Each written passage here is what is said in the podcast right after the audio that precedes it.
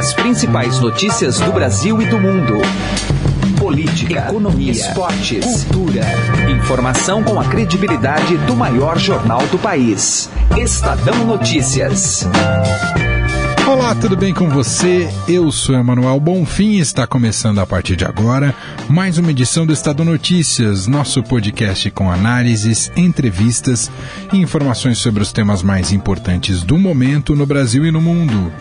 Dois aspectos da corrida eleitoral são apresentados hoje aqui no programa. O primeiro deles diz respeito à vitalidade do MDB em tentar bancar um nome na corrida presidencial. O presidente Michel Temer busca se colocar na disputa, assim como o ex-ministro da Fazenda Henrique Meirelles. Mas fato é que ambos não decolam nas pesquisas e, com a aproximação do período de campanha, o partido se vê pressionado a pensar na própria subsistência financeira e de participação no poder. E para isso não há milagre que não seja se concentrar na formação de bancadas na Câmara e no Senado. Simone Tebet, que é líder do partido no Senado, fez justamente esta cobrança em entrevista ontem ao Estadão. Para o cientista político Humberto Dantas, ouvido aqui pelo programa, a diversidade regional do MDB impede que haja um consenso por uma candidatura única no campo presidencial. Daqui a pouco a gente ouve a análise completa numa entrevista dada à jornalista e apresentadora Heisen Abak. Outro aspecto atacado hoje aqui no programa é a estratégia dos pré-candidatos para buscar o voto do eleitorado na região nordeste do país, em especial os políticos do sudeste. A editora da coluna do Estadão, Andresa Matais, conta que Geraldo Alckmin, por exemplo, está priorizando um programa de governo dirigido às necessidades da região e que busca de alguma maneira mostrar que é possível fazer mais do que simplesmente garantir o Bolsa Família. Você pode ouvir e assinar o Estadão Notícias tanto no iTunes quanto em aplicativo para o Android. E também pode seguir nas plataformas de streaming Deezer e Spotify. Nas duas, basta procurar pelo nome do programa no campo de buscas e passar a acompanhar todas as nossas publicações. Ouça e participe! Coluna do Estadão, com Andresa Matais. Contato agora com Brasília, com a editora da coluna do Estadão, Andresa Matais. Olá, Andresa, tudo bem?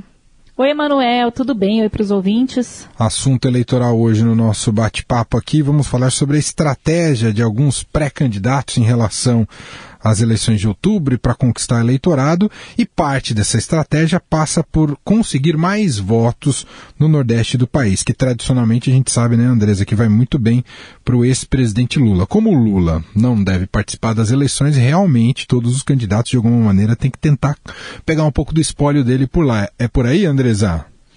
É isso mesmo, Manuel. Vamos lembrar que o Nordeste vem logo atrás aí da região Sudeste. Ele tem 38,3 milhões de eleitores, é 27% do eleitorado, então não dá para desprezar essa região do país, depois somado ali a região norte e os candidatos que são de São Paulo, então principalmente o Geraldo Alckmin, é, precisam focar ali no Nordeste para conseguir chegar no segundo turno da eleição presidencial. Então, o, a eleição do, a campanha do Geraldo Alckmin, por exemplo, que é do PSDB, o primeiro foco que ele deu para ela é um programa é, de governo para a região Nordeste, é, para tentar contrapor um pouco essa questão do Bolsa Família, que é muito forte lá na região Nordeste. Então, isso dá ao Lula e ao PT é, essa dimensão de votos aí que a gente tem visto nas últimas eleições. É, então, ele, é, o discurso do Alckmin vai ser que ele não vai mexer no Bolsa Família, mas que é preciso muito mais ali para poder crescer a renda das pessoas e melhorar a vida. Vai falar um pouco de transposição do Rio São Francisco é, que também é um projeto que ficou muito carimbado, né, como algo do ex-presidente Lula. Então ele vai dizer que não basta só a transposição, é preciso avançar a partir do benefício que ela traz ali para as famílias que, que vão ser atendidas pela transposição na região Nordeste. É, Então é um projeto é, que vai ser feito para a região Nordeste para tentar colocar o Alckmin ali, se ele não tiver, principalmente um vice é, nordestino. Essa é uma é, da, das buscas né, ali do PSDB para tentar compor uma chapa com o Alckmin. É um vice justamente da região Nordeste que traga a ele esses votos que ele não tem. Porque tem sim uma rivalidade aí, lá no Nordeste as pessoas veem com o um olho torto assim um candidato que é, que é de São Paulo. Então é, era importante um vice para ele nordestino. Agora, não é só ele, viu, Emanuel? O, uhum. o presidente Michel Temer, ele também é, pediu né, para que o Ministério do Desenvolvimento Social divulgue ali nos estados da região Nordeste, vai haver um cronograma né, de viagens a partir de agora é, para que se divulgue o aumento do Bolsa Família. O presidente está bastante incomodado com o fato de que essa notícia não repercutiu tanto quanto né, as informações sobre o inquérito dos portos que ele está respondendo ali no Supremo.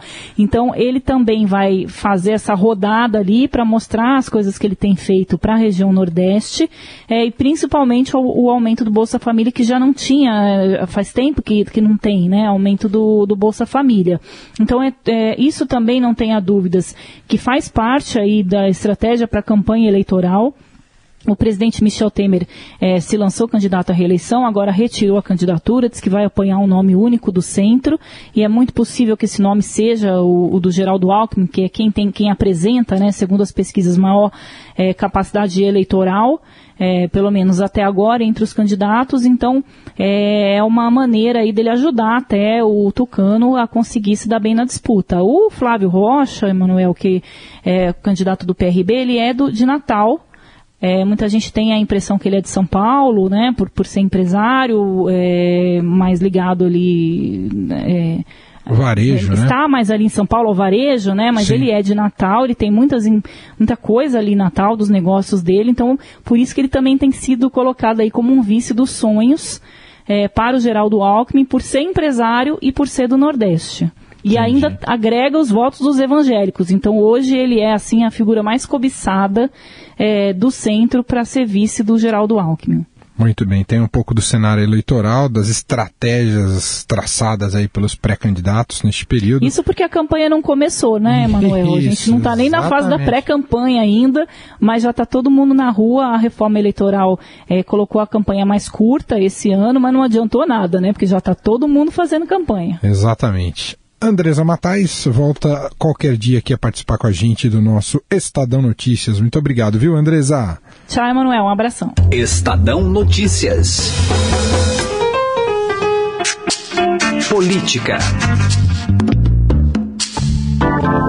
A lógica governista do MDB deve priorizar a formação das maiores bancadas na Câmara e no Senado e não uma candidatura própria à presidência da República. Acompanhe a análise do cientista político e professor Humberto Dantas, que conversou com Heisen Abac. Nosso assunto agora é a candidatura do MDB à presidência da República. O primeiro ponto se ela vai ocorrer ou não, porque cresce a articulação dentro do próprio partido para que a agremiação não tenha candidato próprio e priorize a eleição de bancadas para o Senado e também para a Câmara dos Deputados.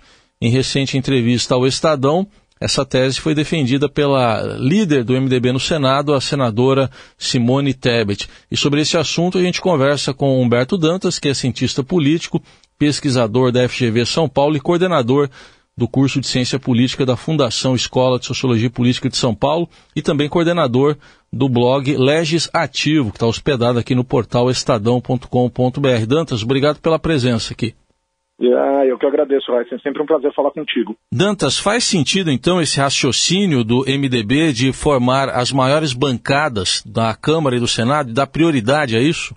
Olha, Raíssa, faz muito sentido em vários sentidos né, que a gente precisa então compreender o que essa fala carrega consigo. Primeiro, primeiro ponto é, o PMDB ou o MDB, enfim, é, não é um partido nacional. Ele é uma confederação de partidos regionais, de partidos locais. Uma tese já defendida há muitos anos, o professor David Fleischer lá de Brasília, que costuma usar esse termo. Né? Então, o PMDB, na verdade, seria a soma de vários PMDBs que, que teria uma dificuldade muito grande né, de se unir em torno de uma candidatura única, entre aspas única, né, mas em torno de uma candidatura uh, ao Palácio do Planalto por diversas razões associadas à força regional ou às forças regionais, a não ser que essa candidatura fosse extremamente óbvia e não existe absolutamente nada de óbvio no cenário político nacional hoje. Então, esse é um primeiro ponto. A gente precisa lembrar que a última vez que o MDB lançou um candidato à presidência da República foi em 1994 com Orestes Quercia, que inclusive foi menos votado do que o quase folclórico, digamos assim, a ocasião, Enéas Carneiro com suas campanhas uh, de cunho bastante nacionalista e com um certo sensacionalismo na fala e etc, etc, etc. De lá para cá, é, três candidaturas à vice-presidência da República.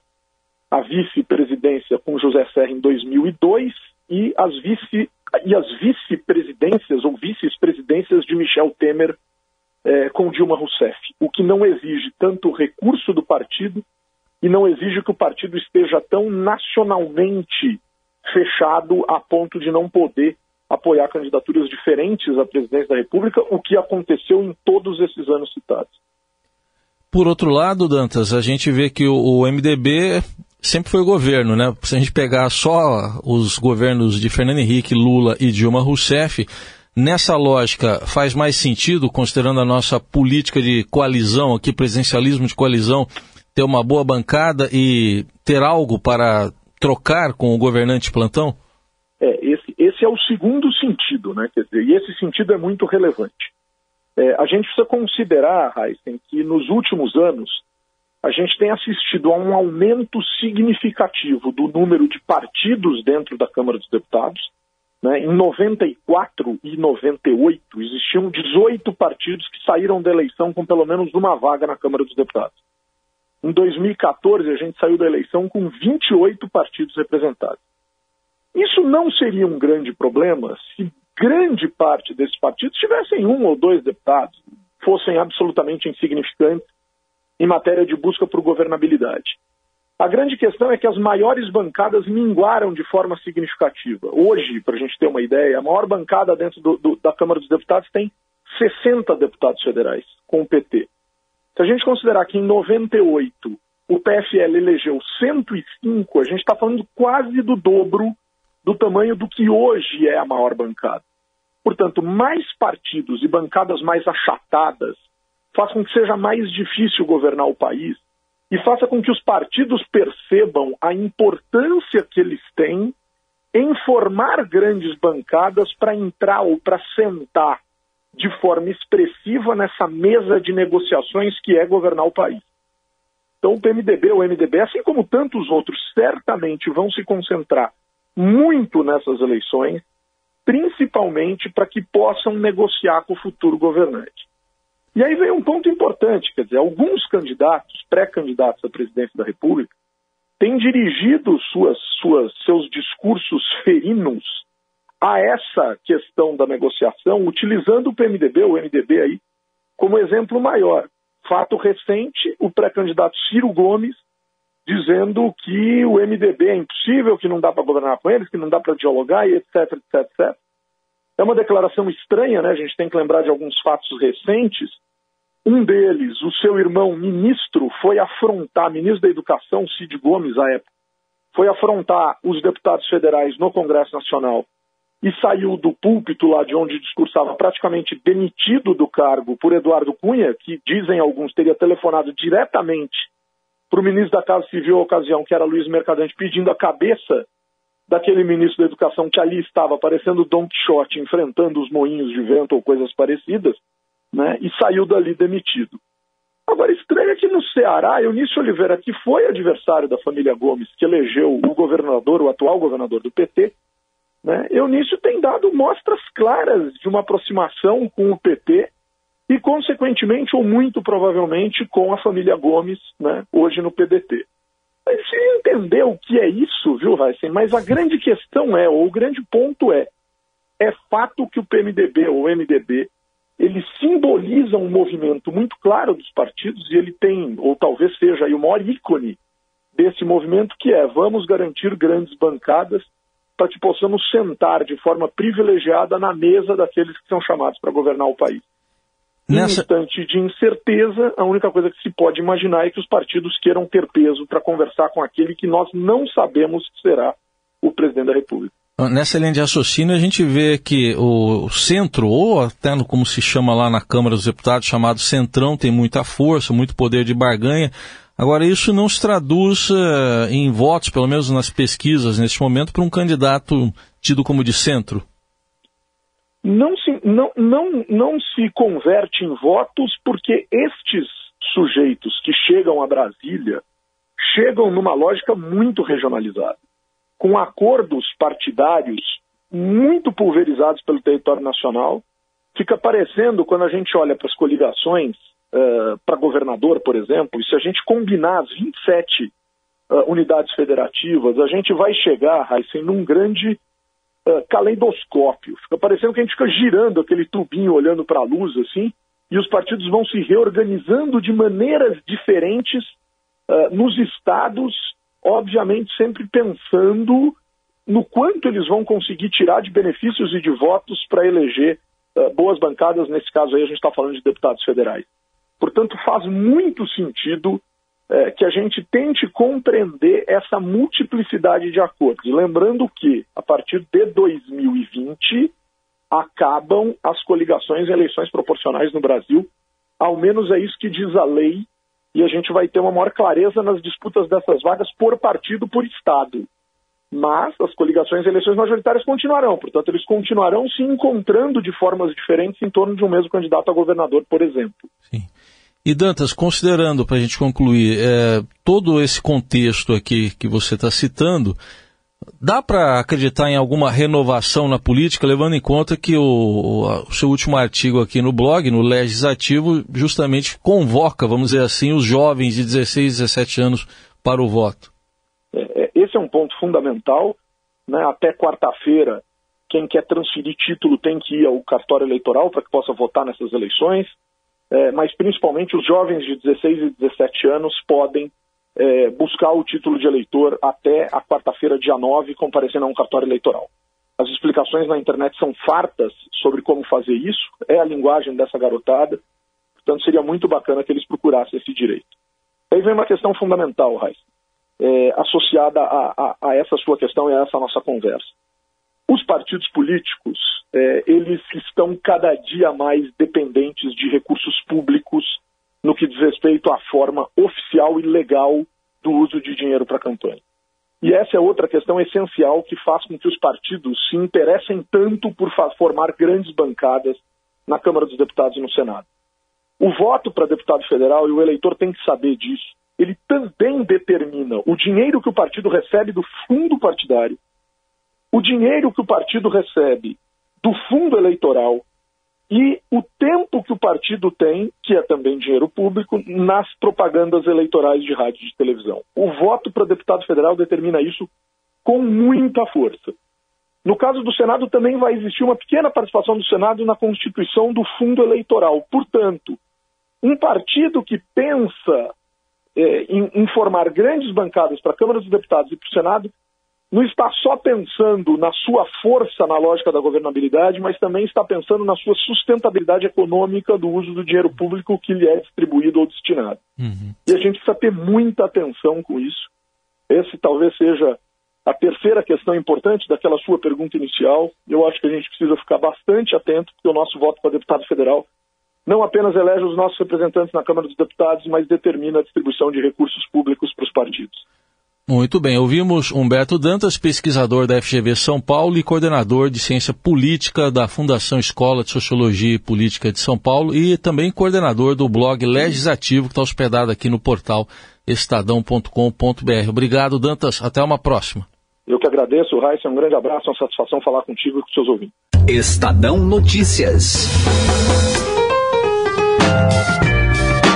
Estadão Notícias desta terça-feira vai ficando por aqui. Contou com a apresentação minha, Emanuel Bonfim, produção de Gustavo Lopes e participação de Raíssen Abac. O diretor de jornalismo do Grupo Estado é João Fábio Caminuto. De segunda a sexta-feira, uma nova edição deste podcast é publicada. Tem tudo no blog Estadão Podcasts. Estamos também presentes na Deezer. Procure por este e outros podcasts do Estadão por lá e mande seu comentário e sugestão para o e-mail podcast@estadão.com. Um abraço, uma excelente terça-feira para você e até mais. Estadão Notícias.